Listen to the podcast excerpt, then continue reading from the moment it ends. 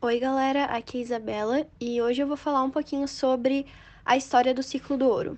O ciclo do ouro é a época em que a extração e a exportação do ouro ela estava como principal atividade econômica no período colonial.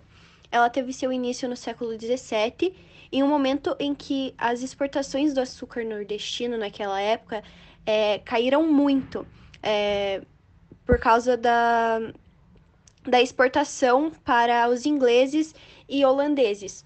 E acabou caindo essas exportações e veio a, a exportação do ouro para Portugal.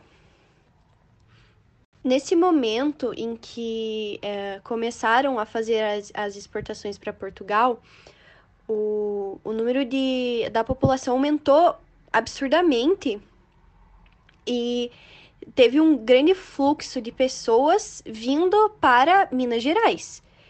E nisso, para garantir o controle dessa extração do, do ouro, eles transferiram a capital, que era em Salvador, para o Rio de Janeiro. Durante esse aumento da população, Minas ela ganhou um grande benefício do comércio agrícola é, para, para alimentar todas as pessoas que trabalhavam ali nas jazidas.